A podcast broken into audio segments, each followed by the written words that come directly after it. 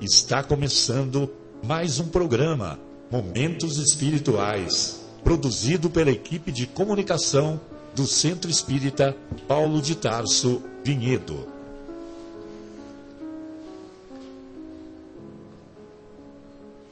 Se guardas contigo o estigma do sofrimento, indagando pela solução dos velhos problemas do ser e da dor, se percebes a nuvem que prenuncia a tormenta e o vórtice traiçoeiro das ondas em que navegas, vem conosco.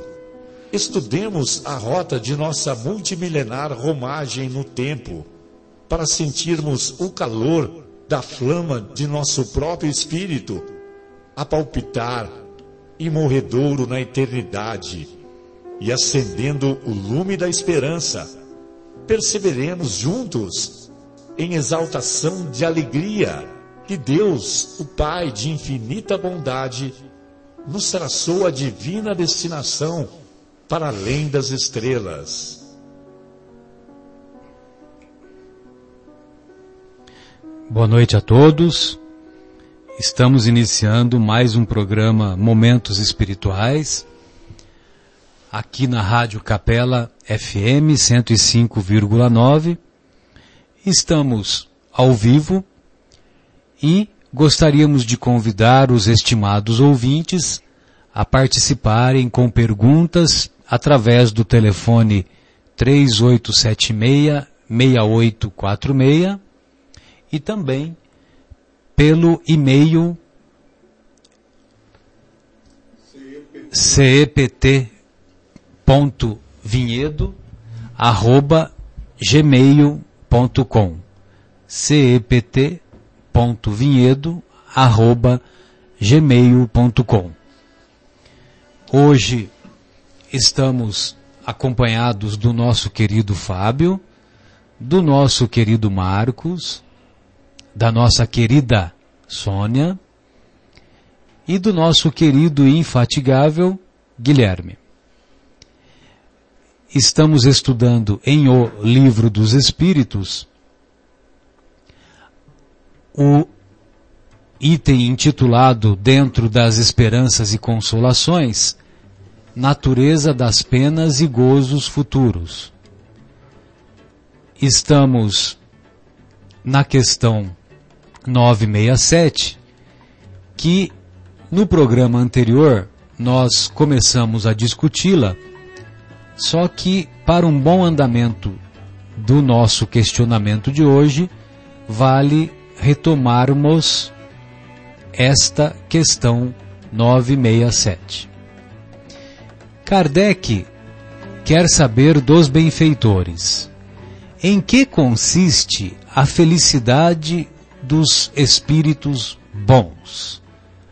Em que consiste a felicidade dos bons espíritos. Será que eles ficam andando nas nuvens para lá e para cá, tocando harpas, escutando guaranias paraguaias, numa monotonia sem fim?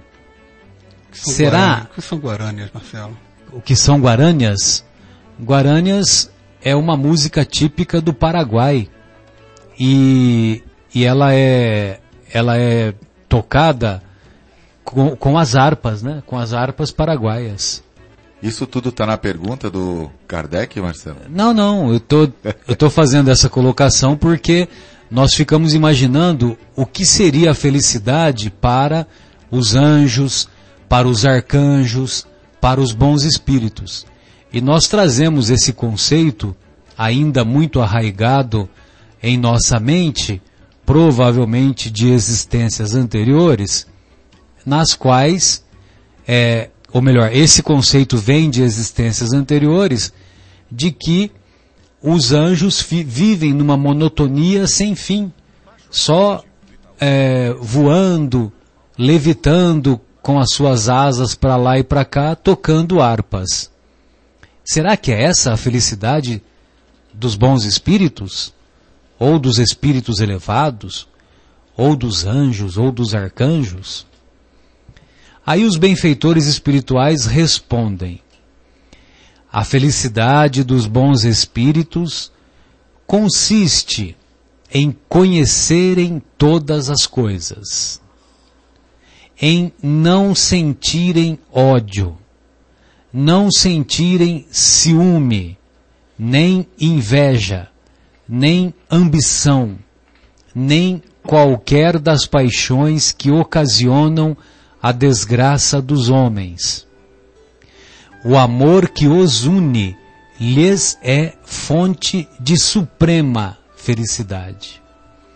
Não experimentam as necessidades, nem os sofrimentos, nem as angústias da vida material. São felizes pelo bem que fazem. Contudo, a felicidade dos espíritos é proporcional à elevação espiritual de cada um. Somente os espíritos puros gozam, é exato, da felicidade suprema, mas nem todos os outros são infelizes.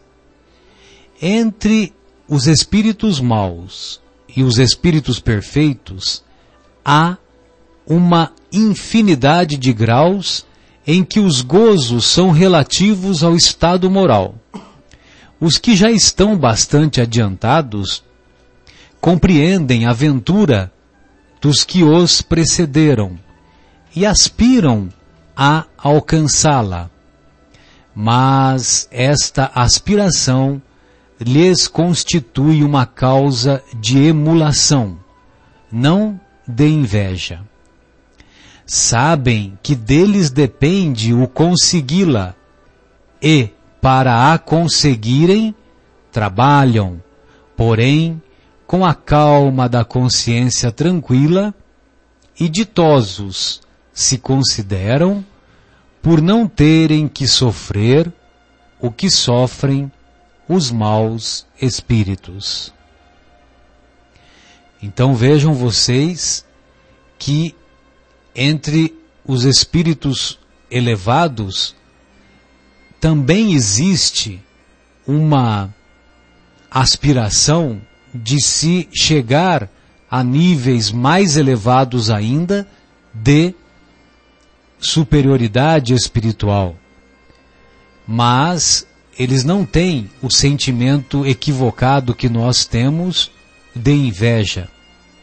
Eles têm o sentimento de emulação, um sentimento de admiração que os estimulam a se tornarem melhores para atingirem o nível daqueles espíritos que lhes são mais elevados e que servem de modelo para eles também atingirem esse nível.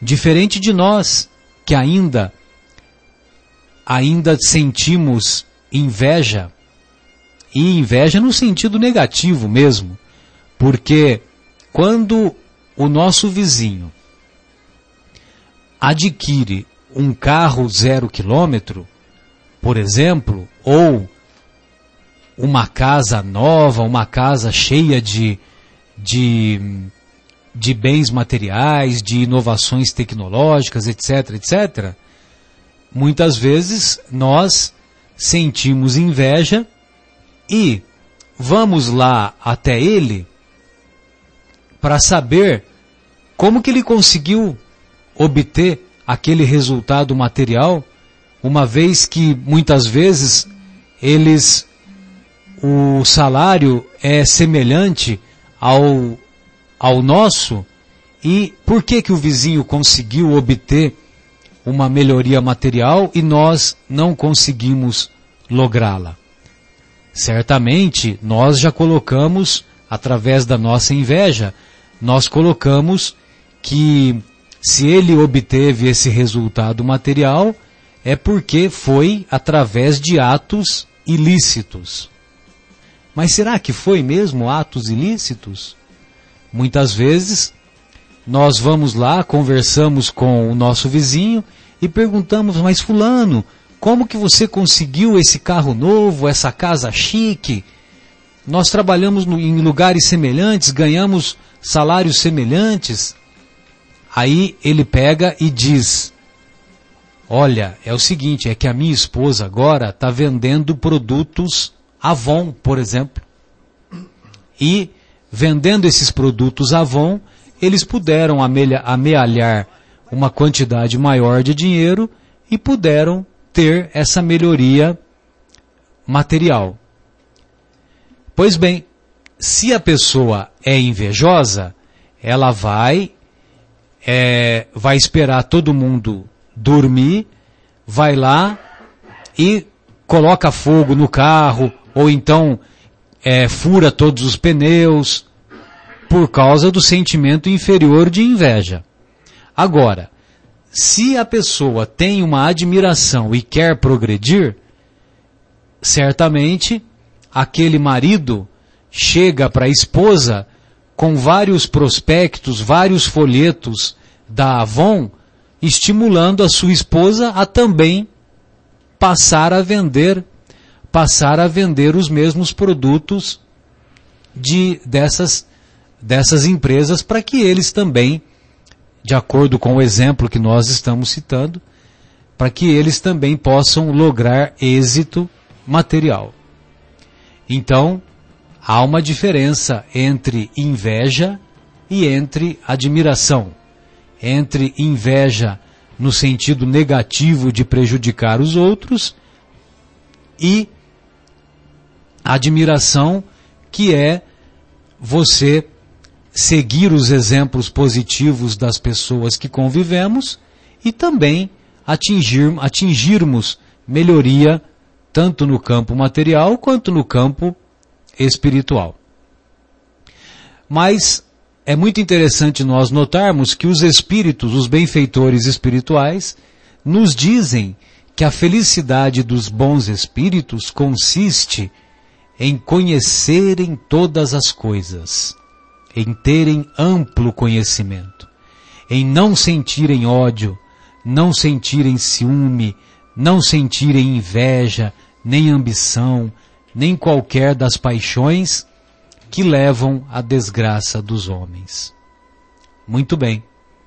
Então, essas eram as nossas colocações iniciais e nós gostaríamos de deixar em aberto para os nossos companheiros os comentários que se seguem. Companheiros, fiquem à vontade. Lembrando ainda que é, em relação à, à inveja, tem uma historinha muito legal que define bem a inveja. Ou seja, a, havia um vagalume que era perseguido de maneira sistemática por uma por uma cobra.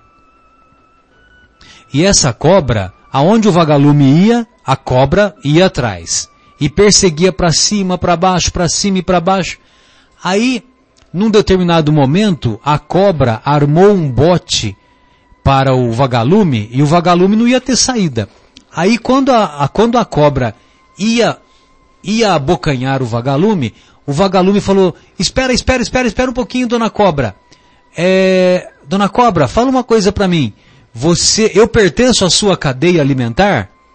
Aí a dona cobra respondeu, não, seu vagalume, você não pertence à minha cadeia alimentar. Eu fiz alguma coisa de ruim que prejudicou a senhora? Aí a dona cobra respondeu, não, você não me fez nada de errado. Dona cobra, por que, que a senhora está me perseguindo então? Aí a dona cobra responde, porque você brilha. Essa história singela ilustra bem o sentimento inferior de inveja que muitos de nós ainda apresentamos ou somos portadores. Pois não, Sônia, gostaria de ouvi-la. Boa noite a todos. É um prazer estar aqui novamente com essa, esse estudo e entre pessoas tão sublimes e importantes aqui. Eu quero dar um Obrigado, beijo Sônia. a todos. Você olhou para mim a hora que você falou isso. É, inclusive para todos. Eu estou olhando também para todo esse povo aí de Capela que está escutando o Rádio Capela 105.9, né? A voz de vinhedo aqui. Mas uh, vamos aproveitar a oportunidade e comentar uma palavrinha que ficou aí no texto que o Marcelo leu, né? Emulação. O que, que é emulação? Emulação é competir, emparelhar, rivalizar, né? E, e, isso é o que a gente faz muito no dia a dia, não é mesmo, Fábio? A gente uh, compete com as pessoas, emparelha, a gente busca é, ter a mesma coisa que o, que o vizinho, o que um conhecido, o que um colega de trabalho tem. E, e, nisso tudo tem dois sentimentos que a gente precisa trabalhar muito, por isso que a gente ainda está na, na escala evolutiva, no jardim da infância, como dizem a espiritualidade, né? Nós precisamos trabalhar dois sentimentos, o orgulho e o egoísmo. E isso é o que nos deixa ainda atrasado. E tem um texto aqui uh, do Evangelho segundo o Espiritismo, que no capítulo 8 fala: Bem-aventurados os puros de coração. Jesus compara os puros de coração como a criança, porque a criança, você já percebeu? Eles, eles são, eles se dão bem, eles podem brigar, mas logo eles estão brincando.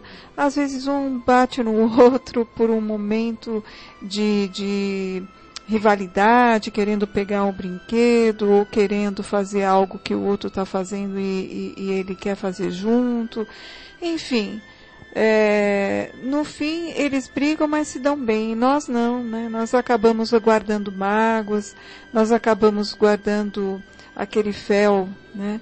De, de, de intolerância e, e azedume estragamos o nosso dia, estragamos às vezes a vida, que tem gente que carrega isso uma vida inteira. Então, nesse texto do capítulo 8, Bem-aventurados os puros de coração, é, é o segredo para fazer a gente alçar voo na nossa evolução. A pureza do coração é inseparável da simplicidade e da unidade. É por isso que os espíritos puros, eles estão numa fase feliz, porque eles já se libertaram do egoísmo e do orgulho. Para eles, a maior felicidade é ver todos felizes como eles. Eles não têm uma competição, emulação entre eles. A verdade, eles querem que todos estejam onde eles estão. Então, eles saem, onde o Marcelo fala, das nuvens, dos lugares, né? Do céu, daquele paraíso que a gente imagina. Eles não ficam ociosos. É, justamente eles vêm nos visitar, eles vêm nos inspirar, eles vêm trazer tra eh, caminhos para nós, eles vêm trazer exemplos, alguns até reencarnam, né? Quantos nomes a gente pode citar? Francisco de Assis, né? A irmã Dulce, a irmã Teresa de Calcutá, Chico Xavier, outros que não são nem desse país, né? Nós temos o Mahatma Gandhi. Todos eles vêm trazer uma experiência mostrando que que que a vida é muito mais do que nós comer, beber e trabalhar e que estamos aqui para evoluir. E essas pessoas que eu falei, por exemplo, Mahatma Gandhi era rico. Ele tinha um berço de ouro. Digamos que ele era de uma família muito bem próspera. Largou tudo, e abraçou a humildade e abraçou a simplicidade e que converteu o tesouro da terra, que não vale nada, ele converteu o tesouro do céu em seus corações, no seu coração, e estimulou toda uma nação para que fizesse a mesma coisa. E transportou fronteiras, porque quem é que não conhece a vida de Mahatma Gandhi? Hoje, com o Google, com a, a, o sistema de internet, nós podemos acessar a qualquer momento e saber da vida desses. Madre Teresa de Calcutá e outras pessoas, né? O próprio Chico. Quanto dinheiro que passou na mão do Chico na venda dos livros? São 418 obras. Ele doou tudo e tem obras que foi muito bem vendida, best-seller, como o, a obra do Nosso Lar, né? Então nós temos aí exemplos vivos para nós, que tudo é possível quando a gente faz uma reforma, quando a gente modifica o nosso jeito de ser. E o dia é um presente para a gente. A cada dia é um presente para a gente. No passado, não importa o que já foi, mas se eu posso me melhorar hoje, eu vou ter certeza que amanhã eu vou colher um fruto melhor daquilo que eu posso fazer. Né? E aí, Fábio, o que, que você tem para falar para a gente aí desse eu, contexto? Eu tô parado aqui na, na primeira frase, que ele fala assim, é, felicidade dos bons espíritos, em que consiste? Aí ele fala assim, em conhecer todas as coisas, ponto e vírgula. Aí eu fiquei bastante tempo aqui nisso, né? Fiquei pensando, por que que conhecer todas as coisas é preceito para a felicidade? Por que conhecer? Por que saber é preceito para a felicidade? Queria que vocês é, pensassem junto comigo nisso. Será que é mesmo? Eu já escutei falar assim que a ignorância é uma benção. Né? Tem gente que fala assim, ah, melhor nem saber para não sofrer, né? Por exemplo, aqui no Brasil, se você não escutar a notícia, você, de certa forma, até parece que é mais feliz, né? Porque as notícias, saber o que está acontecendo, tudo não parece que traz muita felicidade. Mas então, será que saber traz felicidade? É isso que a gente vai discutir agora aqui rapidinho. É, Emmanuel fala assim que as pessoas são mais más, não, são mais ignorantes do que más. E ele também fala assim que é, 80% dos nossos sofrimentos nós pegamos com as próprias mãos. E sabe como que nós pegamos esses sofrimentos? Por ignorância. Né? Porque a gente não sabe das consequências dos nossos atos. Então, olha aí, a falta do saber causando sofrimento. Então, quando eu tiro alguma coisa de alguém, parece é, uma coisa que vai me trazer uma certa felicidade ou alegria momentânea ou prazer, mas felicidade não é, porque isso vai ter consequências, se não diretas para mim, para a sociedade, que vão se reverter em consequências para mim. Né? Então, por exemplo, tem uma bica d'água que você vai lá, cada um vai lá e pega um pouquinho de água. Mas como eu sou o esperto, eu vou lá e pego muita água daquela bica, muita água, e vendo a água daquela bica. E não dou espaço para as pessoas pegarem água daquela bica. Aí o que acontece? As outras pessoas estão ficando sem água por causa da minha ganância. Elas vão lá e começam a querer pegar mais água para estocar também. Né? E aí é, outras pessoas vão ficar mais ainda sem água. E aí vão começar a ter brigas na frente da fila, na frente da, da bica da água. Vão ter restrições da prefeitura para não pegar água em certo horário, ou cada um pegar só dois galões. Sendo que tem um que vem de lá de longe, que ele poderia pegar de três, porque ele vem menos vezes. E aí começou já a gerar um monte de é, sofrimento para as pessoas por causa de uma ignorância. Né? De uma pessoa que quis pensar na sua, entre aspas, felicidade própria somente e prejudicou um montão de gente. Então ela não foi má nesse ponto. Ela foi ignorante. Ela não sabia das consequências que isso ia ter para toda a sociedade e até para a família dela e até para ela, consequentemente, depois que ela mesma ia vai agora ter que obedecer às regras que ela, por causa dela, foram criadas, né? E assim é em tudo, né? É, na padaria, é, no trabalho, é, na prefeitura, aonde a gente está, a gente querendo tirar vantagens, nós estamos depois causando problemas para nós mesmos. Na família, na escola, né? E assim vai. Então nós, com a nossa ignorância, com a nossa falta de conhecer a ação e reação, né? nossa falta de conhecer é, a lei de sociedade, nossa falta de conhecer é, a lei de justiça, de amor, de misericórdia, nós cometemos esses erros aí todos e causamos problemas e infelicidade para nós e para os outros.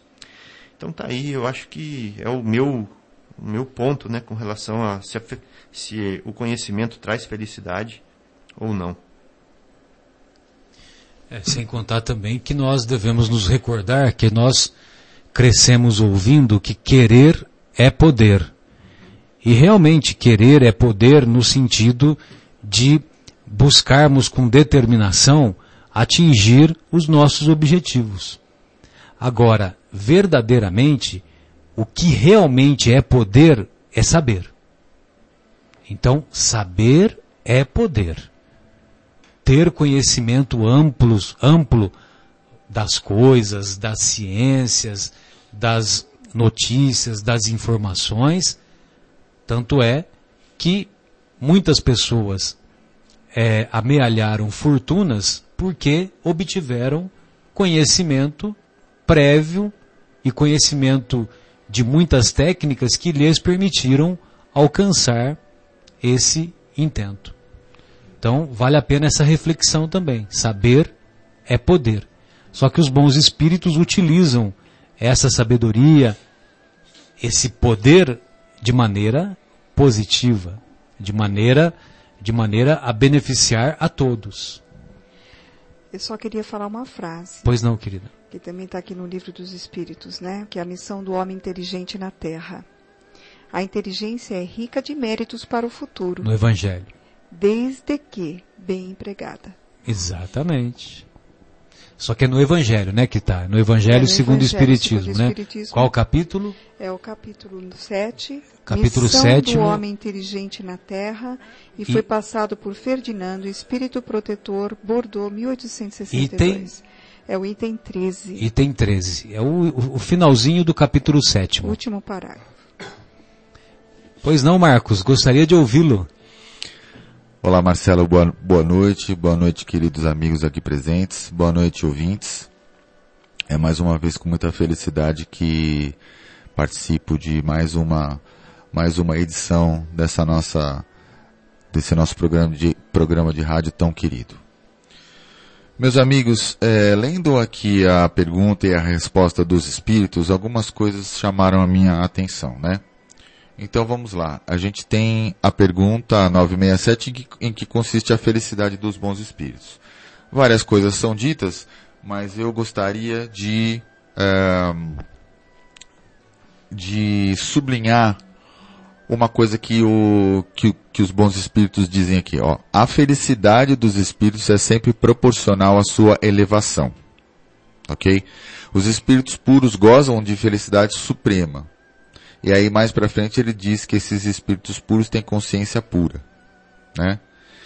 Então, vamos lá. A gente, para poder pensar um pouco melhor nessa, nessa resposta, a gente tem que ter conhecimento da, é, das questões do livro dos Espíritos, que começa na questão 101, que é a das, é, quais são as hierarquias dos Espíritos, né? É, como são divididos esses espíritos. Então eu vou rapidamente, eu não vou ler porque vai da questão 101 até a questão 113. Né? Mas eu vou apenas relembrar colocando em itens aqui. Então nós temos espíritos de terceira ordem, que são os imperfeitos. E dentro dessa terceira ordem, nós temos cinco classes. Essa classe é a décima, vai da décima classe até a sexta classe. Então vamos lá. Os espíritos imperfeitos, né, são os impuros, que é a décima classe, a nona são os levianos, a oitava são os pseudo-sábios, a sétima são os neutros e a sexta são os batedores e perturbadores. Muito bem. Essa é a terceira ordem. Depois, na segunda ordem, tem os bons espíritos. Os bons espíritos vão da quinta classe até a segunda classe. Então nós temos na segunda ordem, a quinta classe são os benévolos, a quarta classe são os sábios, a terceira classe são os prudentes e a segunda classe são os superiores. Muito bem. Depois nós passamos para a primeira ordem dos espíritos puros, que é uma classe única, é a primeira classe e uma classe única. E, e ali mesmo, né, é, aí só essa, só essa questão 113, que é a última, que é a primeira classe, que eu queria falar um pouquinho sobre ela e queria ler para a gente ter uma ideia de quem são esses espíritos puros. Ó, o que que fala aqui na questão 113, né? É, eles percorreram todos os graus da escala e se despojaram de todas as impurezas da matéria. Não estão mais sujeitos à reencarnação, é, não estão sujeitos às necessidades e gozam de felicidade suprema. Muito bem.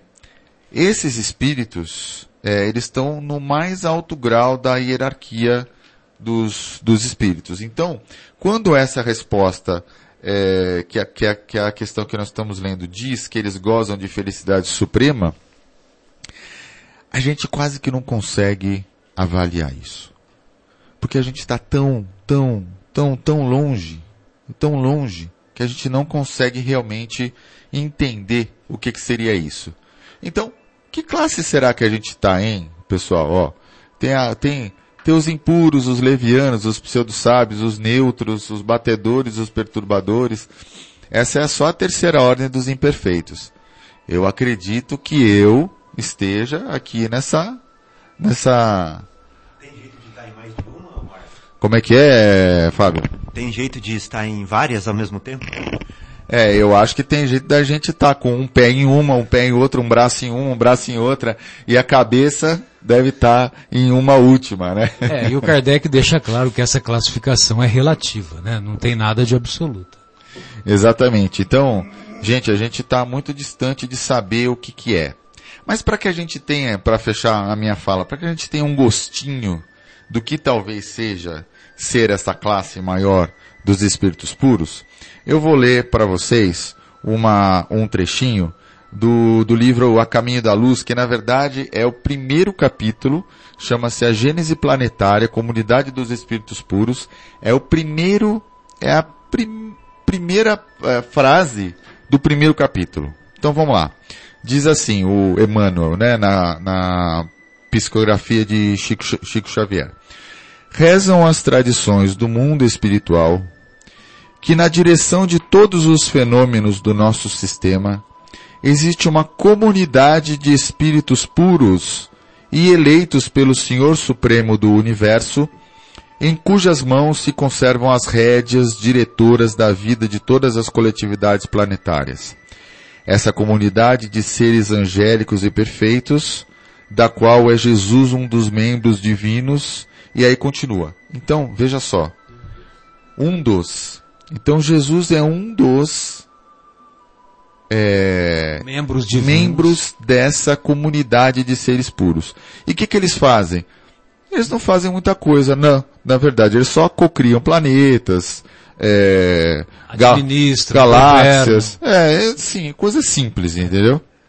Então veja, é, o que o Marcelo falou é que é o seguinte, Felicidade suprema para os espíritos puros é trabalho.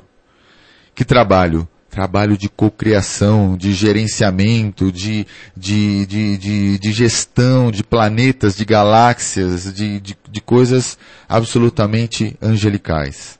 Então. Voltadas para o bem do progresso. Voltadas para o progresso. E para o progresso do bem. Muito bem. Então, os espíritos bons, mesmo que sejam aqueles mais próximos de nós, vai, aqueles espíritos que nós chamamos dos nossos mentores, os nossos anjos da guarda, né, aqueles que querem o nosso bem, eles pensam em trabalhar por nós, eles não pensam em ficar é, absolutamente é, sem, sem fazer nada, inertes, ou então se prestando a coisas inúteis. E aí, Marcelo, eu vou pedir mais um minutinho para falar o seguinte é, tá muito em voga agora. Eu não sei se vocês estão estão estão vendo acompanhando. aí, acompanhando essa semana. Essa semana bombou na internet, no Facebook.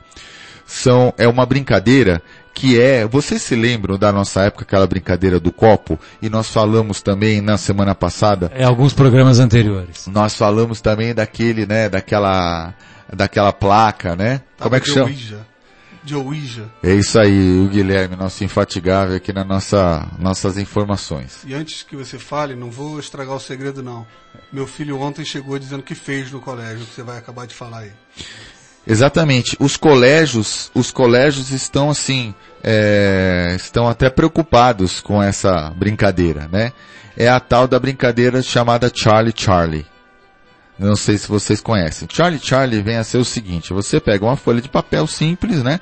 E as crianças dividem essa essa essa folha em quatro quadrantes e coloca sim e não nesses quadrantes.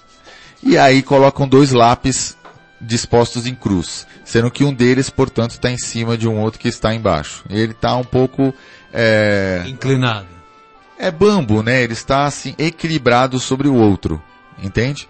E aí você pergunta se um tal de Charlie estaria disponível para brincar e tal, e esse lápis, o lápis de de cima, por ele estar solto, ele se inclina ou para ou para sim ou para não. Então, é mais uma mais uma versão da brincadeira do Do copo. do copo. E aí é, vários sites espíritas estão, obviamente, né, condenando essa prática. É, mas por quê? Porque espíritos que talvez se prestem, primeiro que, só um parênteses, há uma dúvida, porque você, para que o espírito responda, você, você tem que assoprar o lápis ou a caneta. Então é óbvio que quando você assopra, ele, to, ele toma uma Vai certa movimentar. direção. então, em muitos casos, não se passa de, de mero é, acaso da física, para que lado que ele vai girar, porque é, você assopra ou ele vai pro sim ou pro não, né? E aí, você fala, Charlie, Charlie, você está aqui? E aí se você assopra ele vai pro não, então como é que, né? Foi o espírito que colocou pro não, se ele não tá, como é que ele res- responde? Acabou a brincadeira, né? Mas como é que ele responde não? É, ó, todos os presentes aqui nessa sala levantem a mão. Isso, agora os ausentes. Exato. é, todos os ouvintes que não estão ouvindo a Rádio Capela, por gentileza, se manifestem, levantem a mão.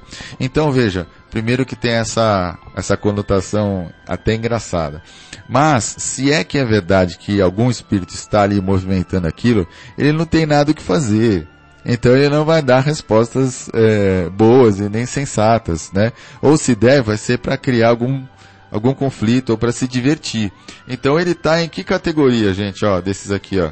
Tem os levianos, tem os perturbadores, tem os pseudo-sábios, tem os levianos, tem um monte aqui, Pode né? ser tudo isso. Pode ser tudo isso. Então, cuidado. Quando a gente brinca, seja copo, seja Charlie Charlie, seja a, a placa de Ouija, seja qualquer outra coisa, a gente está brincando com um espírito que não tem o que fazer. Porque o espírito, se ele é bom, é, ele está preocupado em trabalhar para o bem de outros seres, de outros seres. Tá certo? Então, só isso que a gente tem que falar. E, e esse trabalho é a verdadeira felicidade. Sem dúvida.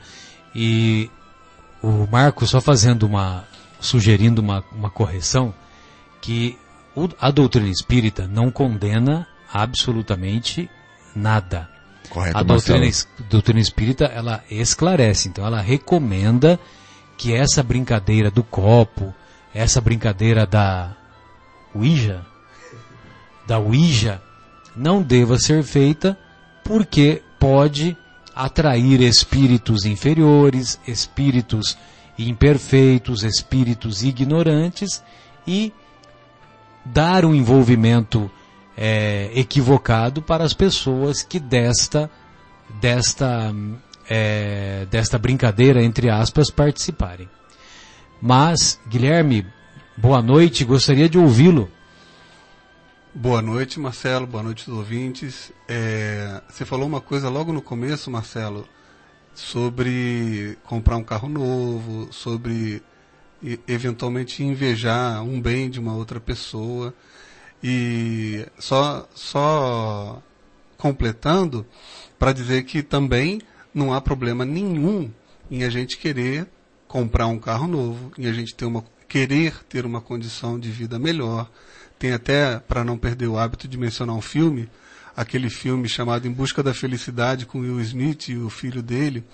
É, Sensacional. ah, muito bom aquele filme, né? E ele tá passando na rua em frente a uma, um prédio chique de Nova York, ele vê um carrão estacionando e ele pergunta para aquele cara: "O que que você faz no intuito de aprender para fazer também e ter condições de comprar, ter tanto dinheiro quanto aquela pessoa tinha?" Servir de estímulo. Isso. Então, assim, é, não tem nada de errado com isso, desde que se empregue trabalho honesto, se empregue o esforço da própria pessoa para conquistar aquilo, como é o exemplo do, fi, do, do filme, né?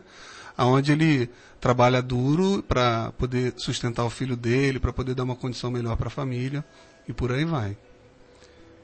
E eu queria, eu, eu, eu ia tentar falar, mas eu vou pedir para você falar, porque como nossos ouvintes já sabem, a sua memória é primordial. Então eu não vou nem tentar começar, eu vou pedir para você é, esclarecer para a gente, porque a pergunta se refere à felicidade. Como o Fábio falou, é, a primeira frase da resposta é em conhecerem todas as coisas.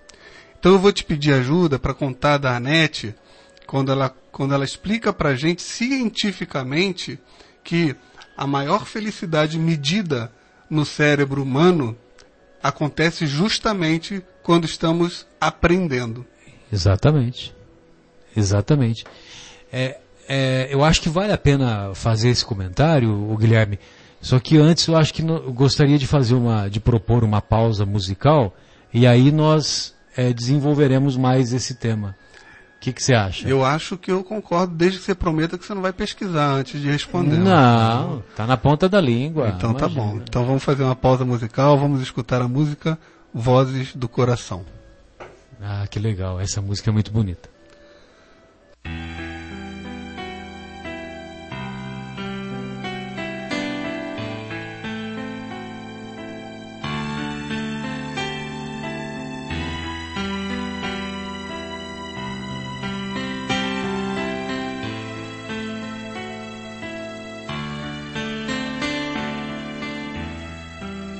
Abra o coração, deixa a solidão. É hora de renascer. Não esqueça seu irmão, tenha compaixão. Seja um novo ser, comece a jornada, faça sua estrada, comece a viver não deixe pra amanhã. As preces não se escrevem, são luzes na alvorada, são vozes do coração.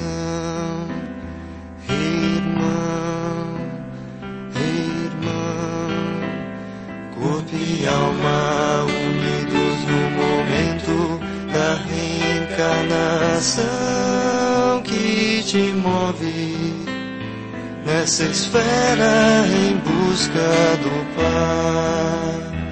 Irmão, irmão, corpo e alma unidos no momento da reencarnação que te move nessa esfera em busca do Pai.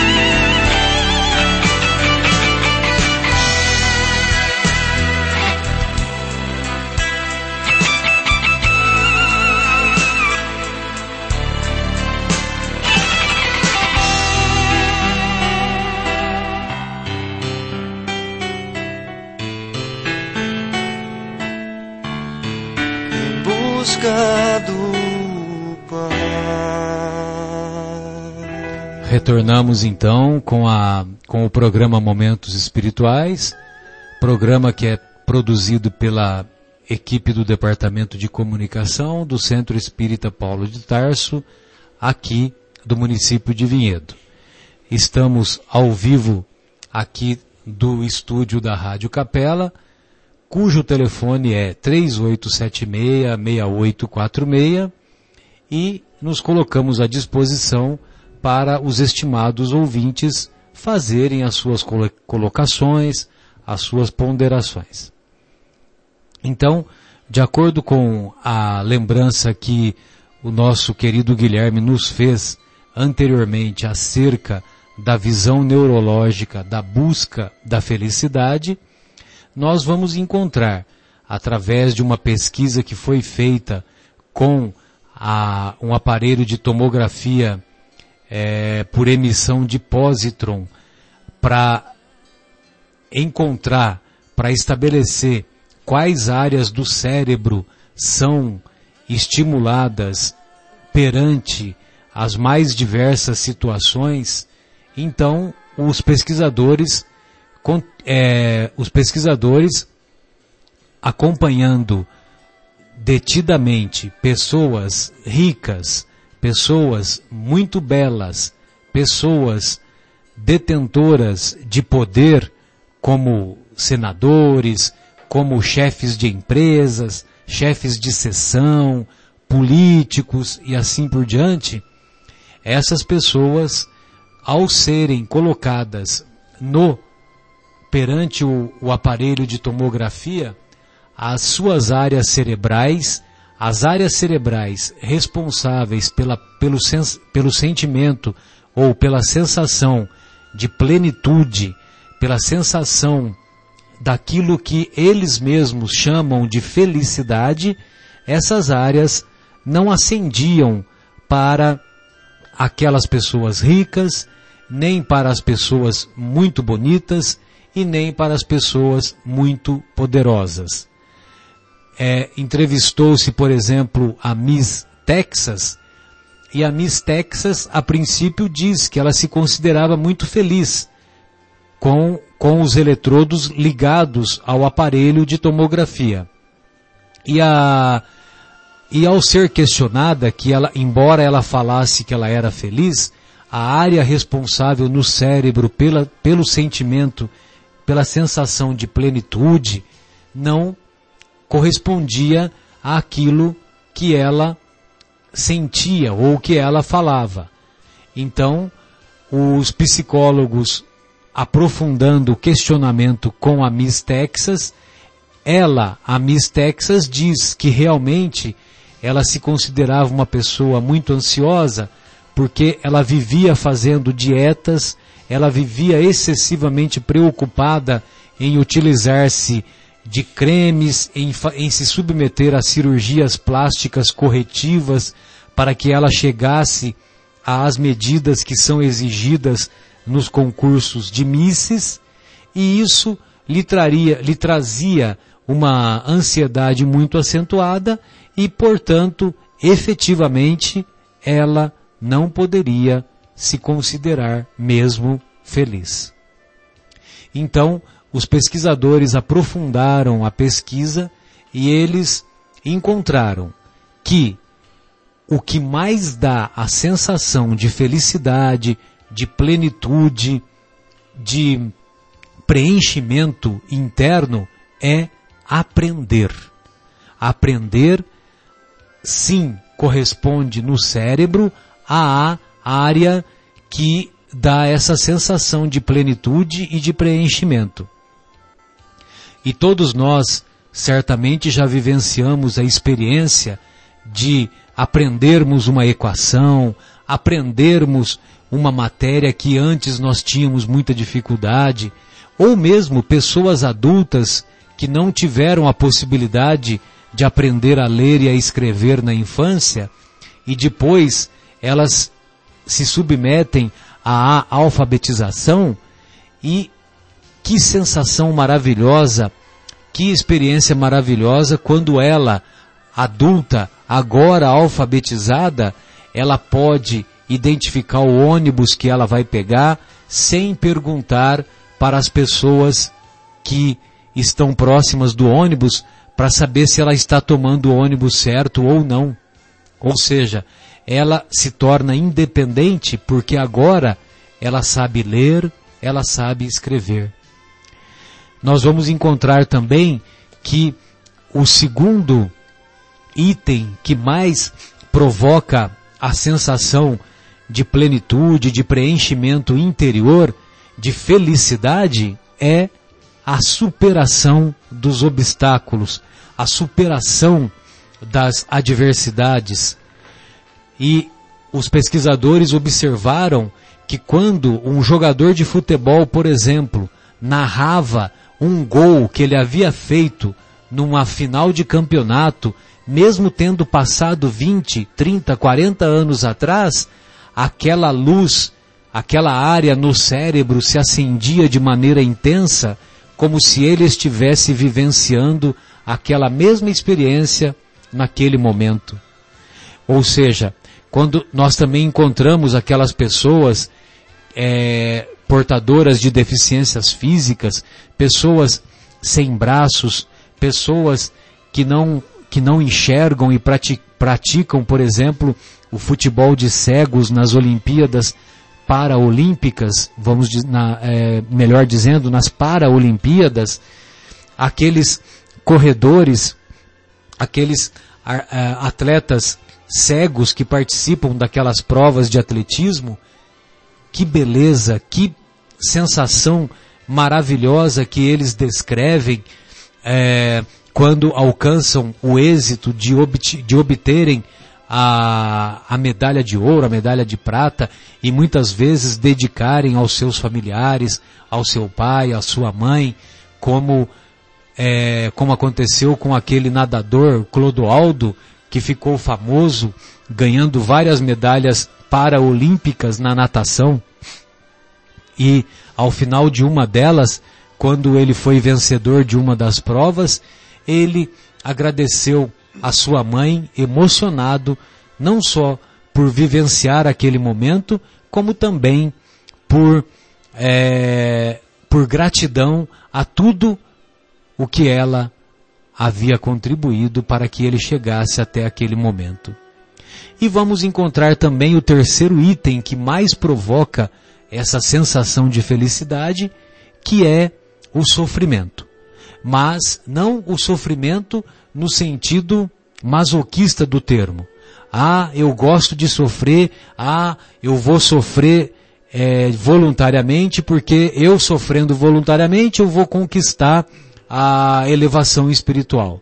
Não, não é esse sofrimento que nós nos referimos. E muito menos o sofrimento do masoquista que busca sensações prazerosas em sentir dor, que nós vamos encontrar na psiquiatria o tratamento para esses nossos irmãos e são tratamentos de difícil execução mas nós nos referimos aos sofrimentos no sentido de superar as provas a que somos submetidos, o sofrimento da notícia que se recebe de que você é portador de um câncer, por exemplo, e que essa pessoa começa a fazer o tratamento corretamente, se submete à quimioterapia, se submete à radioterapia, se submete à cirurgia, aos tratamentos muitas vezes dolorosos e cerca de meses depois de iniciado o tratamento, às vezes até anos após,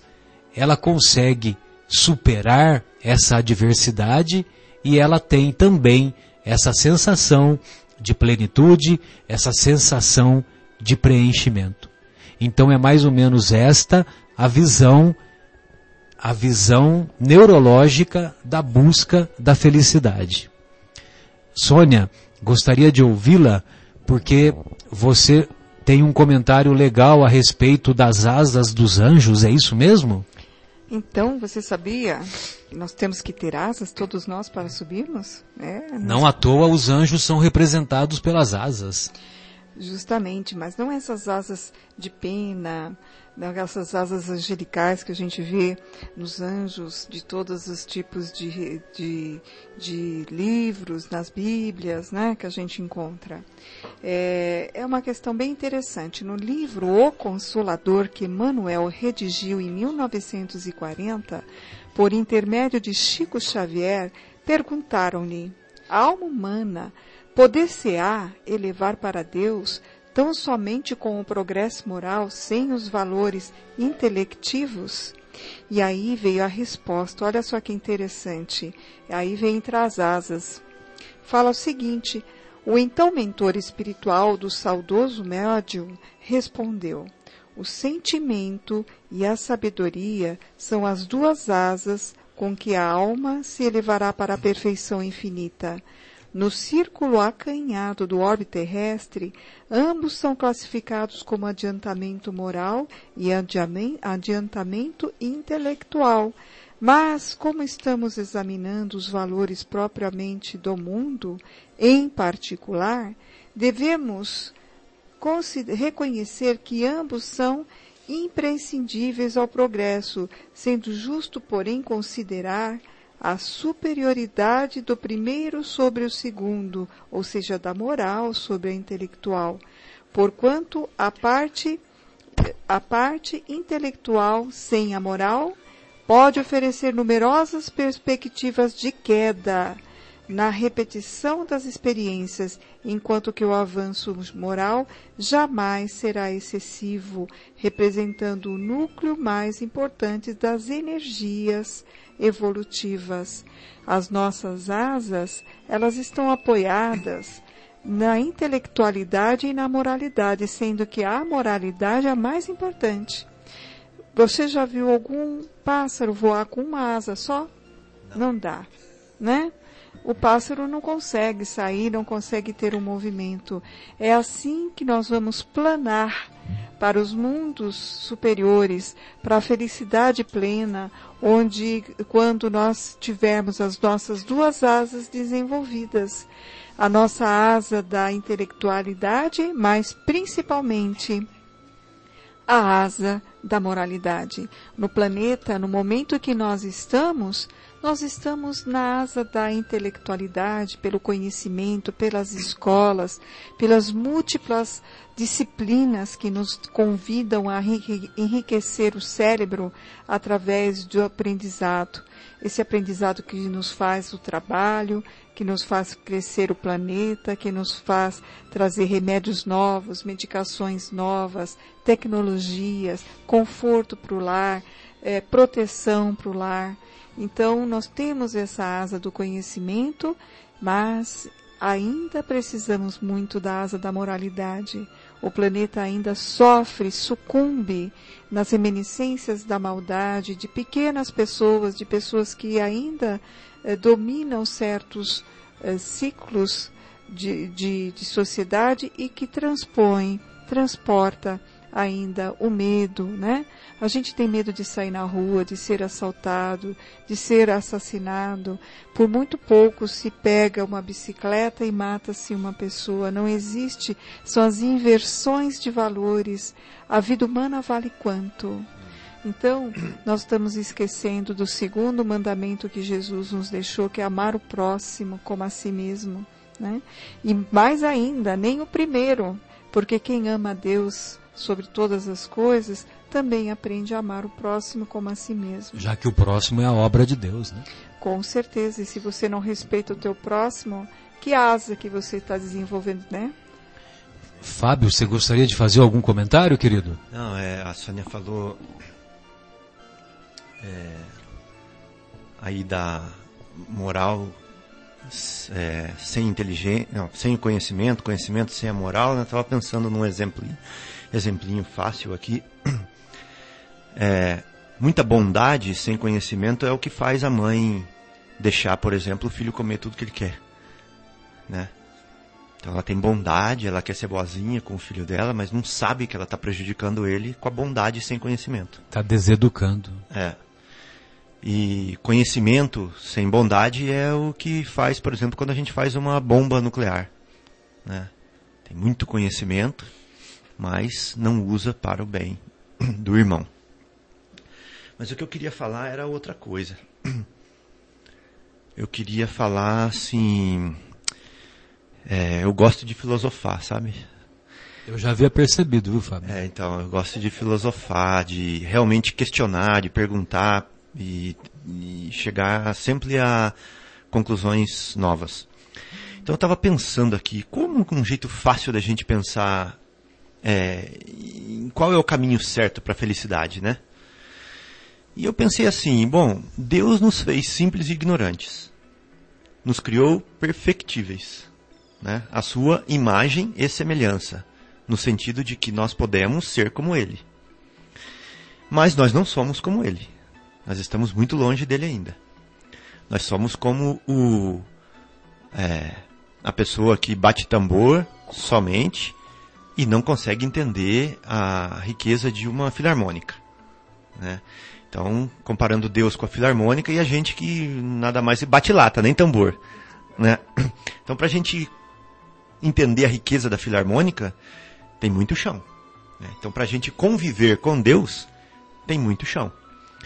Então, o que é felicidade? Na minha filosofia van aqui, eu é, não estou desmerecendo nada do que foi dito, nada do que foi lido, mas assim, é só um complemento, né? Uma, um pedacinho. Troca de informações. É, um pedacinho do daquele chocolatinho de formiguinha que caiu do bolo, assim, né? É só uma, uma daquela formiguinha, daquele chocolatinho, só que eu vou trazer aqui. É, então, felicidade é a gente caminhar no sentido correto, né?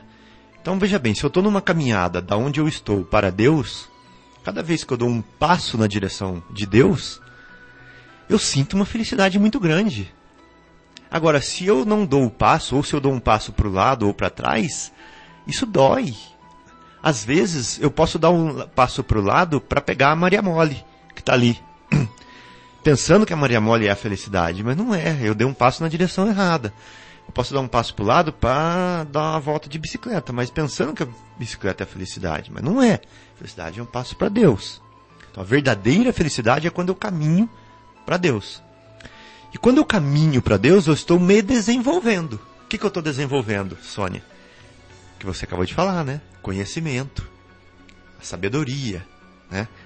Até sabedoria é mais do que conhecimento, né? Porque Isso mesmo. é você usar o conhecimento é, corretamente.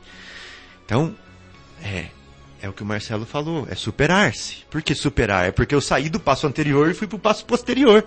Isso é superar-se, né, Marcelo? Então, olha só, que bonito, como tudo se interliga. Então, a felicidade é caminhar para Deus. Quando eu me solidarizo, quando eu me socializo, quando eu é, estendo a mão, eu estou caminhando para Deus. Então, olha só, tudo se interliga. Então, caminhar para Deus é ser feliz. Não caminhar ou caminhar para outros lados é perder a oportunidade de ser feliz. Mesmo que esse passo na direção de Deus seja um passo que exija suor. Felicidade tem as suas bases no dever cumprido. Né? Consciência tranquila. Consciência tranquila, bem lembrado. Questão 922 de O Livro dos Espíritos. É, podemos atingir a felicidade já nesta vida, embora ela seja relativa, porque a felicidade no nosso planeta não, não tem nada de absoluto, ela não pode ser absoluta. Mas ela pode ser relativa? Os benfeitores dizem que sim, e ainda dão a receita. Do ponto de vista material, felicidade é a posse do necessário. Do ponto de vista moral, é a consciência pura do dever cumprido e a fé no futuro. É, agora há pouco nós comentávamos sobre a importância do aprendizado, né? que aprender dá uma felicidade imensa. E nós vamos encontrar um belo exemplo esta semana que o nosso querido Guilherme nos brindou. E eu gostaria que você fizesse alguns comentários, Guilherme, acerca daquele, daquele senhor que havia se formado em uma faculdade e ele quer fazer mais duas faculdades, é isso mesmo? Foi, foi esse o, o comentário, né? Que ele, acab, ele tinha acabado de se formar, né? Isso, você tem que me avisar, Marcelo, quando você for fazer essas perguntas para mim, para eu estudar. Ah, Mas tá. é alguma coisa nesse sentido, que ele tinha. Tá na página da, da Globo de hoje, né? Que ele tem 83 anos, já havia feito duas faculdades, estava cursando uma terceira de Direito e já com planos de fazer uma, uma quarta faculdade, né? E quando foi entrevistado, é, ele colocou justamente isso, que a felicidade dele é não sair da sala de aula, que se sentir aprendendo, para ele é uma coisa muito é, importante.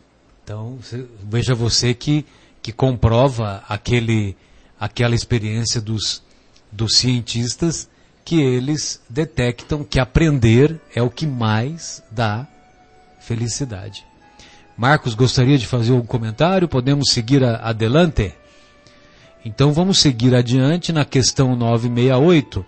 Nós vamos encontrar a Kardec fazendo a seguinte pergunta: Se tais entre as condições da felicidade dos espíritos bons, há ausência das necessidades materiais, mas a satisfação dessas necessidades não representa para o homem uma fonte de gozos? Aí os benfeitores respondem: Sim, representam o gozo do animal.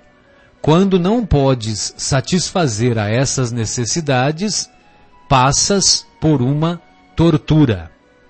Ou seja, os bons espíritos não têm necessidade material nenhuma. E nós vamos encontrar uma história muito elucidativa de de um filósofo grego da antiguidade, da época ainda de Alexandre o Grande, quando ele diz o seguinte: Diógenes, conhecido como Diógenes, famoso filósofo grego, esse Diógenes ele demonstrava um absoluto desprezo pelas convenções sociais e pelos bens materiais, em obediência plena às leis da natureza. Ele proclamava que para ser feliz, o homem deve libertar-se do supérfluo, limitando-se ao essencial. Então, chutava o, chutava o supérfluo. Ele tinha, só valorizava aquilo que era essencial. Então, o Diógenes, ele era muito conhecido na Grécia e ele andava descalço, vestia uma única túnica que ele possuía e ele dormia num tonel. Esse tonel, aliás, tornou-se famoso em toda a Grécia. Certa feita, ele viu um garoto tomando água num riacho. E, e o garoto estava tomando água através de fazer, de usar as mãos, é, fazendo as mãos uma concha, né? Colocou a- as mãos é, no sentido côncavo, fazendo uma concha. Aí o filósofo exultou. Ele ficou muito feliz e exclamou: Aí está, esse menino acaba de ensinar-me que ainda tenho objetos desnecessários. Ainda tenho objetos desnecessários. Não precisa mais do copo. É, a caneca. Assim, dispensou a caneca que usava, passando a utilizar-se das mãos. Pois bem, nós dissemos que era na época de Alexandre o Grande. Alexandre quis conhecer o Diógenes. E na época, lógico que ele, é, o Alexandre foi muito importante, não, não pelas mortes que ele impôs quando ele dominava as cidades que ele e o seu exército invadia e saqueava e incendiava. Mas ele foi muito importante para divulgar a cultura grega, a cultura helênica. E a cultura grega na época era mais equi- equivalente ao que, ao que é o inglês hoje, ou, ou ao que é a cultura americana hoje, que se difunde por, pelos mais variados rincões do planeta. Muito bem. Alexandre ah, curioso em conhecer aquele homem extraordinário e desejando testar o seu famoso desprendimento, aproximou-se dele em uma manhã fria de inverno. Ele se aproximou numa manhã fria de inverno, quando Diógenes aquecia-se ao sol. Então, Alexandre propôs-se a atender qualquer pedido seu, que escolhesse o bem mais precioso, que enunciasse o capricho mais sofisticado e seria prontamente atendido. Diógenes contemplou por alguns momentos o homem mais poderoso da terra à época, esboçou um, um sorriso e disse: Quero apenas que não me tires o que não me podes dar. Estás diante do, diante do sol que me aquece. Afasta-te, pois. Ou seja, ele estava fazendo sombra e tirando o aquecimento dele. Olha só o que ele falou. Quero que não me tires o que não podes me dar. Ou seja, o Alexandre, embora fosse muito poderoso, ele não, ele não tinha o poder de dar o calor do sol para o, para o Diógenes. E naquele momento estava tirando dele. É. Né?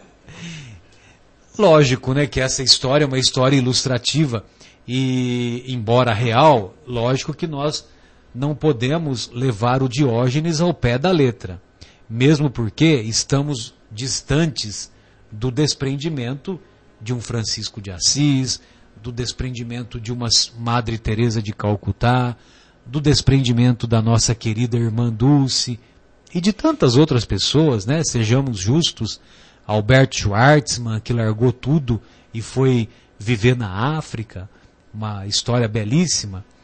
Então, é, nós estamos longe desse desprendimento.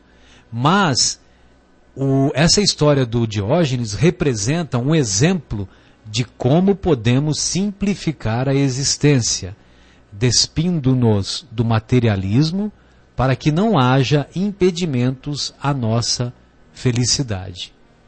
E, e se nós, e se nós nos contentarmos com o necessário, teremos condições para tratar de assuntos mais importantes, como a conquista moral. Né? Então, se nós nos contentarmos com aquilo que é necessário, nós teremos tempo e disposição suficientes para adquirirmos os bens imperecíveis que o nosso querido Haroldo Dutra tanta, tanta referência nos faz. Pois não, Fábio, gostaria de ouvi-lo. É interessante que os espíritos falam posse do necessário, né? Eles não falam, por exemplo, propriedade do necessário. Porque posse é estar é, momentaneamente comigo, está em meu poder, está em minha posse, mas pode passar para posse de outro, né?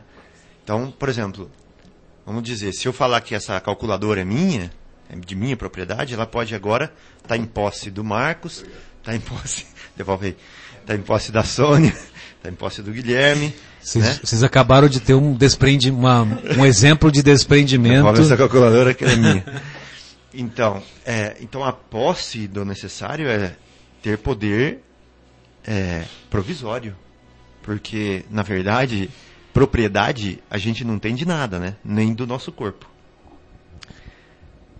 Muito é, bem. Querendo complementar o que você está falando, né, no livro do Evangelho segundo o Espiritismo, fala bem claro que nós somos usufrutuários, uhum. que nenhum bem daqui da terra nos pertence, que Deus distribui conforme a necessidade da nossa missão e que nós somos apenas usufrutuários, então nós não temos direito e nem propriedade, nós somos apenas a posse no momento. E quando nós partimos, vamos deixar o que não pertence a nós, uhum. mas que pertence a Deus. Se Ele quiser, Ele vai fazer o que Ele precisar para dos bens, né? Que, uhum. que usufruir enquanto em vida, né? Ô Sônia, vou dar um exemplo agora, antes do Marcos é, começar. Eu já vi ele pegando o microfone. É, eu era feliz na minha casa quando eu não tinha um tapete na sala, sabe? Um tapete preto que eu quis comprar. Por quê? Porque depois que eu comprei o tapete, que eu achei que essa posse ia me fazer mais feliz, eu comecei a sofrer muito com os fiapinhos brancos que caem em cima do tapete. E toda vez que eu passo na sala e tem um fiapinho no tapete, eu tenho que deixar o que eu ia fazer para ir lá tirar o fiapinho do tapete. Entendeu? Então eu tenho, virou uma obsessão para mim limpar esse tapete. Então, é uma posse. uma posse que me trouxe mais problema do que alegria, para ser sincero para você. Claro que é uma brincadeira, porque tem hora que o chão tá frio e a gente quer pisar no precisa pisar no tapete, né? Mas é uma coisa pra gente, um, um exemplo pra gente pensar. Como na vida tem muitas coisas que são assim, que a gente adquire como posse, mas que depois, na verdade, viram mais um problema do que é, uma solução pra gente. A gente compra um celular pra gente se comunicar, mas depois a gente não larga mais do WhatsApp. Depois a gente não consegue mais deixar o nosso pensamento fluir em imaginação, que é muito bom, porque a gente ocupa o nosso tempo com o Facebook. Né? A gente senta no, na, na, no ponto de ônibus e ao invés da gente olhar o jardim e ver o jardineiro trabalhando, e ver as pessoas, e tirar conclusões, e imaginar coisas bonitas da cor do azul do céu, da nuvem, a gente está perdendo tempo olhando para o celular que a gente comprou. Né? Então são as coisas que muitas vezes são desnecessárias, ou melhor, às vezes elas podem até ser úteis, mas a gente utiliza é, desnecessariamente, que nos atrapalham. Então é só para a gente refletir. Fábio, tem, tem, o, tem horário livre lá na clínica, viu? Para trabalhar essa, essa questão do, do fiapinho branco no tapete preto.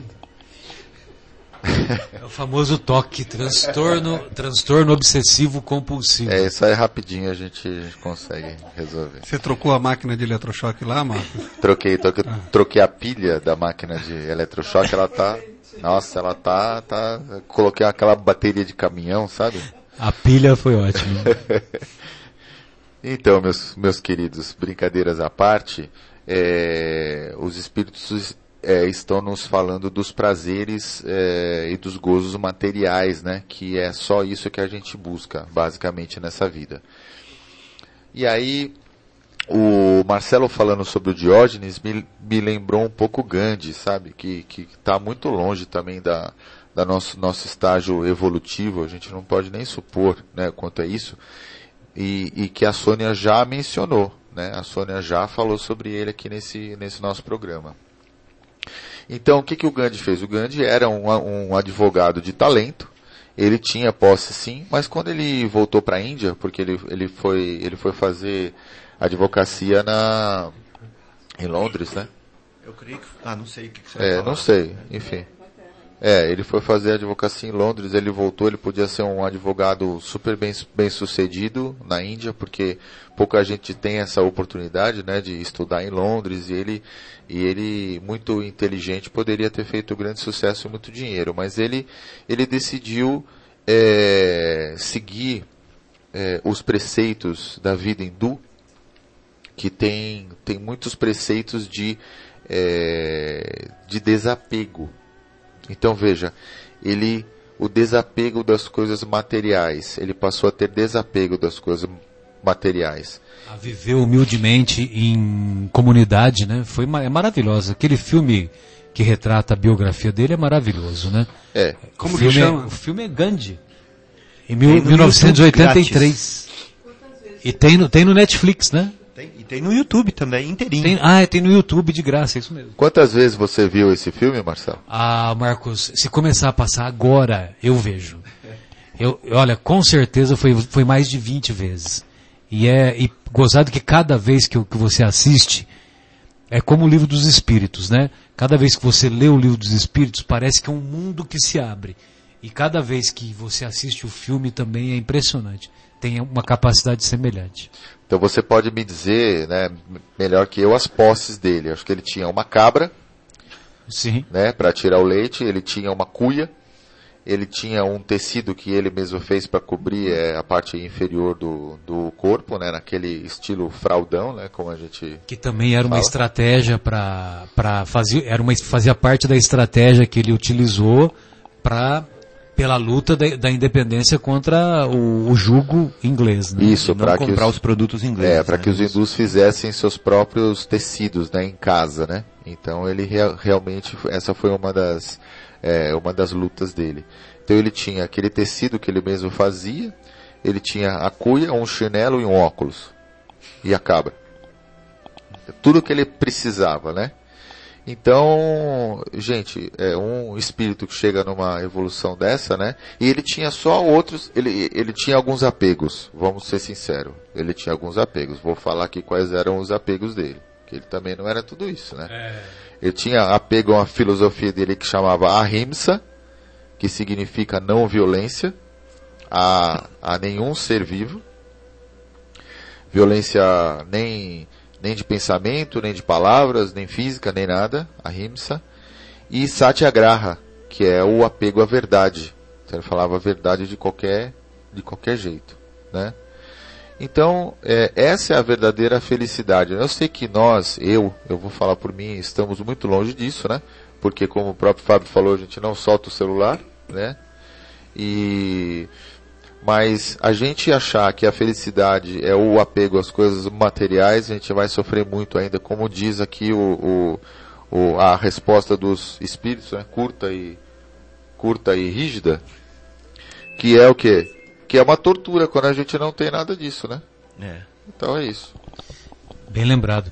É, eu só gostaria de fazer uma menção que esse trabalho dos pesquisadores a respeito de provar que a riqueza, o poder e a beleza não são capazes de promover a felicidade para o ser humano, os cientistas detectaram isso cientificamente agora, faz 15, 20 anos aproximadamente.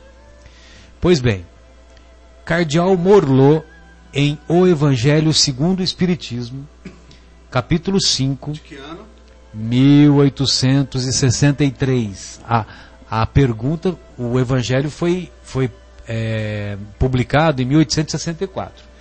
Mas como ele é composto de algumas mensagens, essa mensagem foi escrita por via mediúnica, assinada pelo cardeal Morlot em 1863. Olha só o que o cardeal falou. Nem a riqueza, nem o poder, nem mesmo a florida juventude são condições essenciais à felicidade.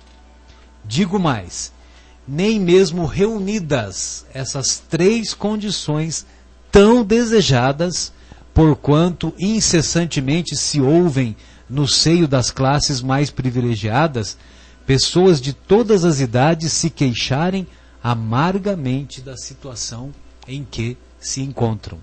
Você pode estar numa Mercedes conversível e estar numa depressão profunda. Olha, já Pois é. tinha, já tinha, como é que chama? To- tomografia de pósitrons nessa época, então. É, só que é- tinha lá no mundo, no, no mundo espiritual, né? Que o Cardeal Morlot nos antecipou o estudo, né, Marcos? Pois não, Fábio, gostaria de ouvi-lo. A Sônia também quer falar. Quer falar, Sônia? Deu um branco aqui. Não, não tem problema. Eu ia falar. Nossa. Ah, da posse, né? Nós podemos fazer a pausa, não tem problema. Então faz a posse, a pausa, depois eu falo. Então a pausa e a posse. Você Você pode- vamos fazer a- a pausa musical? 604, Associação de Desenvolvimento Cultural e Artístico do Bairro Capela. 10 horas e 31 minutos. Certo dia um homem esteve aqui. Tinha o olhar mais belo que já existiu.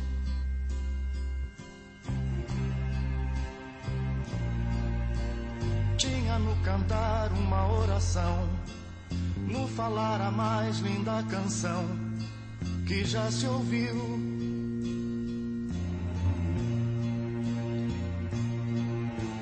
Sua voz falava só de amor, todo gesto seu era de amor e paz.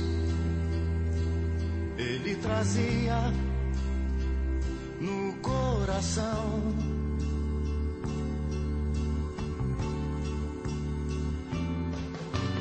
Ele pelo pelos campos caminhou, subiu as montanhas e falou do amor maior.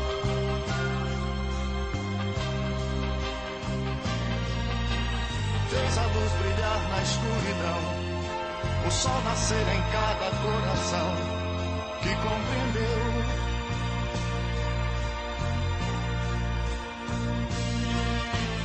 Que além da vida que se tem, existe uma outra vida além, e assim um renascer. Morrer não é o fim.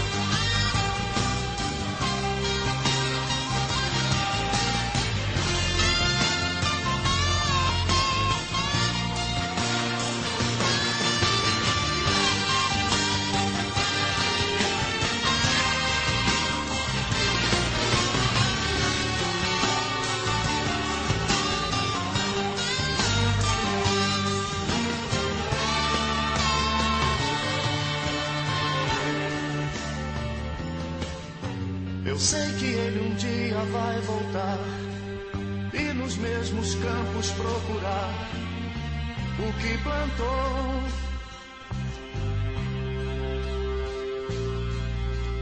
E colher o que de bom nasceu, chorar pela semente que morreu sem florescer.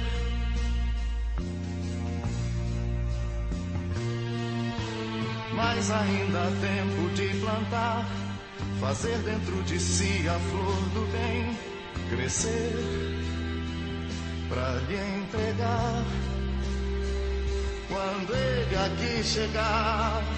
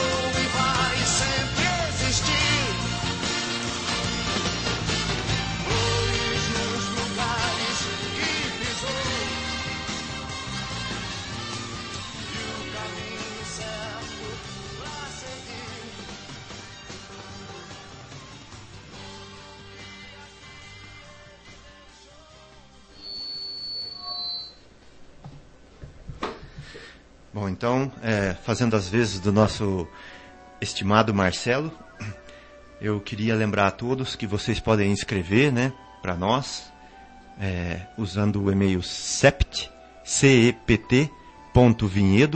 arroba gmail.com, né, e fazer as suas perguntas, os seus comentários, não importa onde você estiver.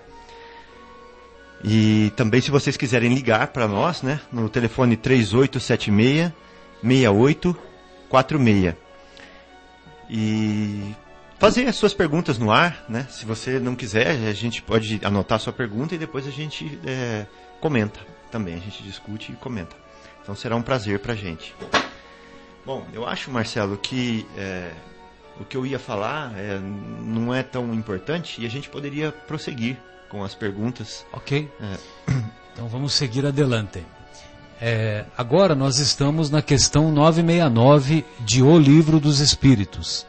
E curioso que o número 969, eu, eu guardei esse número, viu, Fábio? É, porque 969 é o número de anos que a pessoa que mais viveu até hoje, que se tem conhecimento, viveu esse número de anos. Matusalém. Matusalém. Matusalém viveu 969 anos. Quem Lógico que é Matusalém? Que, é, Matusalém, se você for ler lá é, em Gênesis, quase no finalzinho do, do livro Gênesis, né, o, o primeiro livro da Torá, o primeiro livro do Pentateuco hebraico, então é, eles falam que numa determinada época os homens viviam muitos anos, entendeu? É, então o próprio Adão viveu muito tempo, né? Tem, ele, ele cita lá Abraão. Abraão, então eles citam lá vários nomes, mas certamente se nós usarmos o, o, modelo biológico atual, evidentemente que nós achamos que é o mesmo, é, nós vamos encontrar nisso que deve ter algum algum algum simbolismo, algum algum significado é, de números que ainda nós não temos conhecimento ou não temos alcance.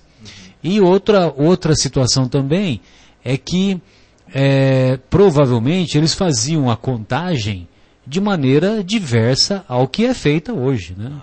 Então, um ano é o tempo é o tempo que a Terra leva para dar uma volta ao redor do Sol. E eles não tinham conhecimento Eles não disso. tinham todo esse conhecimento à época. É. Né? Pois não, Marcos, gostaria de ouvi-lo. Não, só um comentário sobre isso que você... Só um comentário sobre isso que você falou, Marcelo. É, o Haroldo Dutra Dias, no, no seminário sobre Apocalipse que ele, que ele ministra. Muito bom, por é, sinal. ele explica um pouquinho essas coisas. Então, ele diz que Adão, Matusalém e todas essas, é, esse número de anos refere-se, é, Noé, Abrão, refere-se a períodos, né? Então ele diz, ó, um período de X anos relativo, né, àquela, é, Aquela personagem. aquela personagem, é o vínculo com Adão. Então é a era adâmica, né? E, e por aí vai. Então é, a gente tem que entender esse, esses números muito mais como muito mais como como eras, né? Do que isso. Então nós temos aqui, ó, a Sônia passou a colinha para mim que ela pesquisou na internet. Então aqui, ó, Adão 930 anos. É, e aí Matusalém 969, Noé 950 anos, né? Então, se a gente pensar, ó, Abrão 175. Então, se a gente pensar que realmente o, o corpo do ser humano nesse nosso planeta está determinado a viver X anos, e que a gente vê essas pessoas vivendo tantos anos, é, refere-se é, a eras, como diria o, Simbolicamente, o Haroldo Haroldo. Dutra diz. Muito bem. E na questão 969, o Kardec quer saber dos benfeitores. Que se deve entender quando é dito que os espíritos puros se acham reunidos no seio de Deus e ocupados em lhe entoar louvores? Será que os espíritos puros se, eh, se reúnem e ficam apenas cantando hinos louvando a Deus? Será que é só isso que os, os espíritos, os espíritos da mais alta hierarquia fazem? Aí os benfeitores respondem: é uma alegoria indicativa da inteligência que eles têm das perfeições de Deus, porque o veem e compreendem, mas que, como muitas outras, não se deve tomar ao pé da letra. Tudo na natureza, desde o grão de areia, canta, isto é, proclama o poder, a sabedoria e a bondade de Deus. Não creias, todavia, que os espíritos bem-aventurados estejam em contemplação por toda a eternidade. Seria uma bem-aventurança estúpida e monótona. Seria, além disso, a felicidade do egoísta, porquanto a existência deles seria uma inutilidade sem termo, Sem fim. sem fim. É. Estão isentos das tribulações da vida corpórea. Já é um gozo. Depois, como dissemos, conhecem e sabem todas as coisas. Dão útil emprego à inteligência que adquiriram, auxiliando os progressos dos outros espíritos. Essa a sua ocupação, que ao mesmo tempo é um gozo. Já pensou fazer esse trabalho espiritual e sentir felicidade ao mesmo tempo? Isento das paixões mundanas, isento das paixões materiais. Estamos distante de fazermos uma ilação sobre esses sentimentos que os benfeitores espirituais ou os espíritos puros ou os espíritos da mais elevada hierarquia sentem, porque eles utilizam a sua inteligência, a sua sabedoria, a sua somatória de qualidades morais para impulsionar o progresso, o desenvolvimento dos mundos, o desenvolvimento dos seres. Agora, imaginar que eles ficam andando para lá e para cá, ouvindo guarânias paraguaias numa monotonia sem fim, é colocar a inteligência desses mesmos espíritos puros num patamar muito inferior. Muito num, egoísta. Num patamar muito egoísta. Pois não, Sônia? Me ocorreu um pensamento. Me ocorreu um pensamento muito interessante.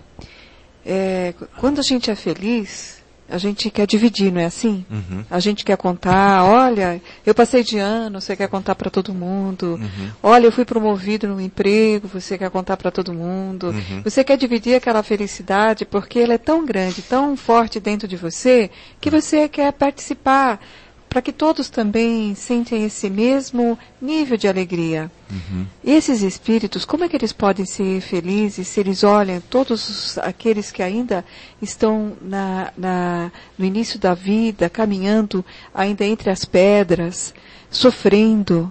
Então, a felicidade para eles é recolher todos estes, é trazer para o mesmo plano em que eles vivem. Então, acho que é isso que é o tônico. E quando nós começamos a fazer isso, a gente também sente que- uma necessidade. Como é que a gente pode ser feliz se o nosso vizinho do lado está passando uma necessidade? Como é que a gente pode ser feliz se a gente percebe que tem gente passando fome na porta de casa que vem bater porta, né? Pedir uma comida. Às vezes um transeunte da rua, né? E vem pedir. E você virar, a gente não pode ter esse luxo de virar o rosto ou de atravessar a rua e não encarar essa situação. Esses são os convites que a vida faz para a gente começar a se sensibilizar. Quem sabe, esses são os primeiros passos que os arcanjos e anjos deram também. E que hoje eles vêm até nós nos ajudar. Porque ele faz- eles já o faziam assim desde o momento que nós estamos aqui nesse momento. Então, os nossos pequenos passos é tentar ajudar os nossos semelhantes. Para que isso se torne uma rotina na nossa vida. Né? É, é um pouco difícil a gente tentar entender o que, que é isso que os espíritos puros estão no seio de Deus, né? Como é que será que a gente consegue entender isso com a nossa mentalidade tão pequena? Nós já falamos que os espíritos puros, dentre eles Jesus, é, são co-criadores, então eles recebem de Deus incumbências e eles criam planetas e tal. É, isso, só isso já demonstra o quanto eles são evoluídos, né? Mas eh, tem uma, já que os espíritos usaram uma alegoria, tem uma outra ale- alegoria interessante para poder, para poder explicar isso.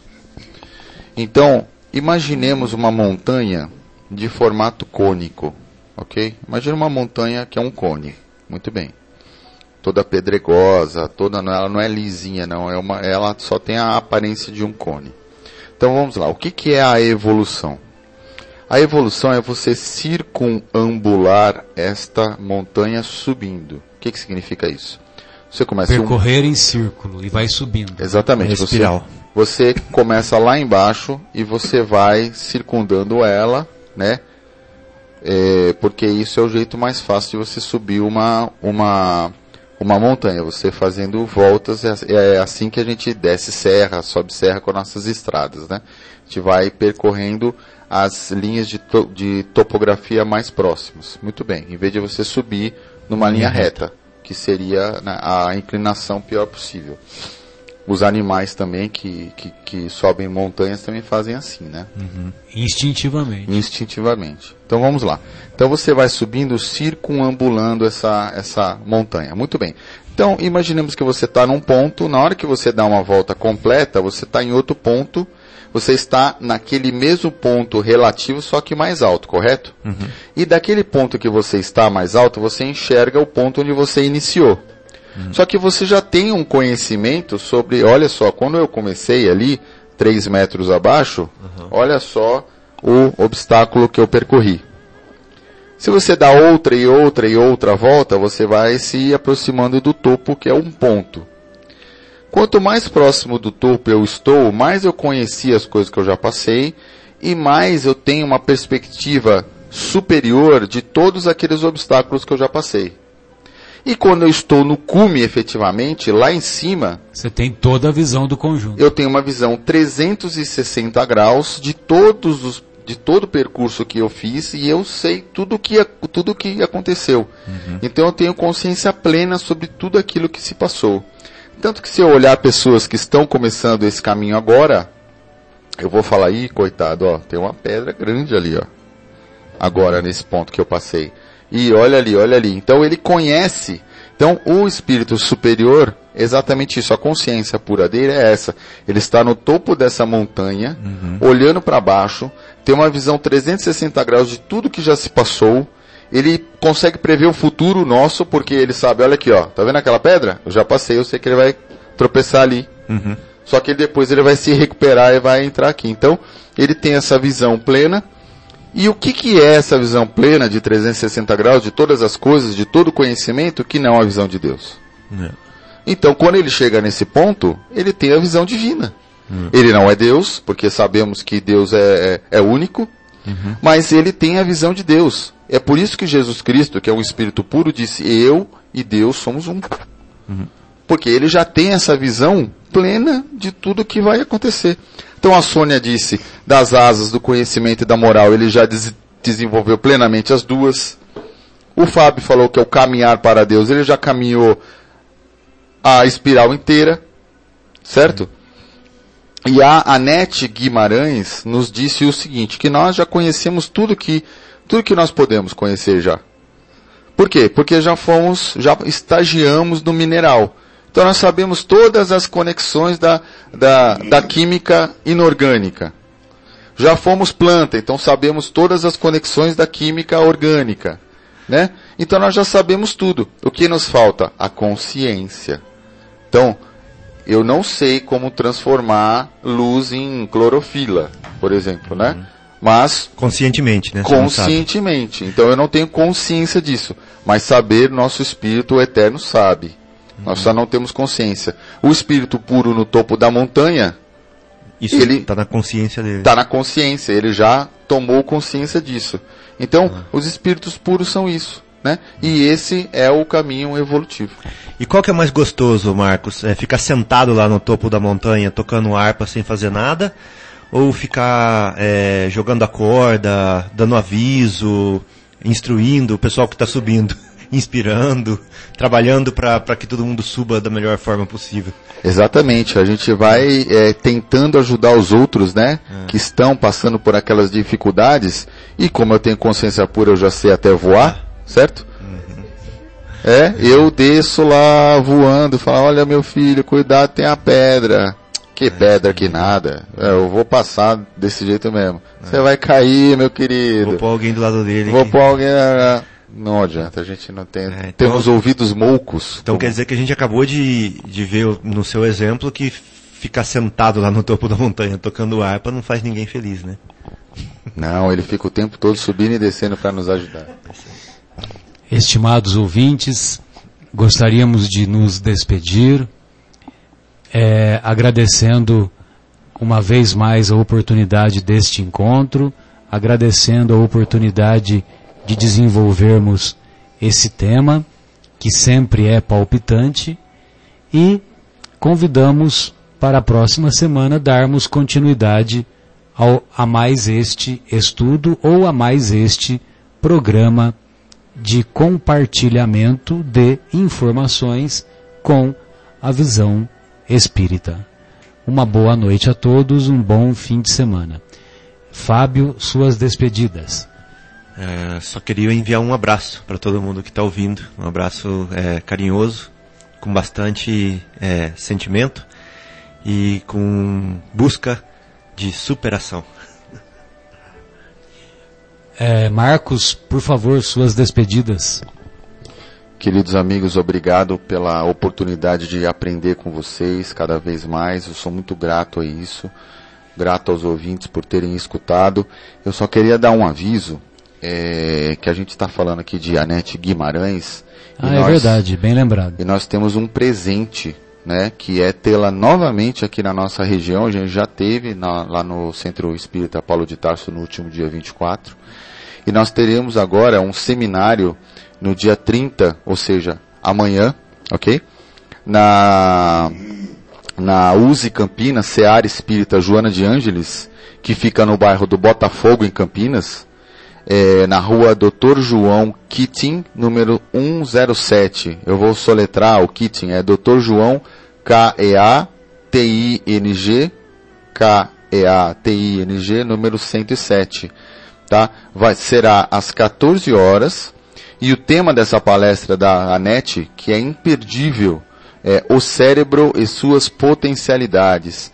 Então, é uma forma de nós desenvolvermos uma dessas asas, né, que é a do conhecimento, para que a gente consiga utilizar isso no nosso des desenvolvimento. Não percam. Bem lembrado. Obrigado, Marcos. Sônia, suas despedidas. Eu queria agradecer mais essa oportunidade de estarmos aqui juntos. E queria fazer uma lembrança. Hoje, dia 29 de agosto, é o Dia Nacional Combate ao Fumo. 29 de maio. É, é, eu fiz assim. E dia 31 de maio vai ser o Dia Mundial Sem Tabaco. Dia 31 de maio agora vai ser o Dia Mundial Sem Tabaco. Ah, beleza, mais um convite para abandonar os vapores ilusórios do tabaco. Acabei trocando aqui os meses. É, uma boa noite a todos e até a próxima semana. Guilherme, queremos ouvi-lo. Boa noite a todos e até o dia. Daqui sete dias? 5 cinco de junho. Pode fazer a conta aí, pegar a calculadora. Sexta-feira, dia 5. Um abraço a todo mundo. Você está na ZYU 604, Associação de Desenvolvimento Cultural e Artístico do Bairro Capela. 10 horas 55 minutos.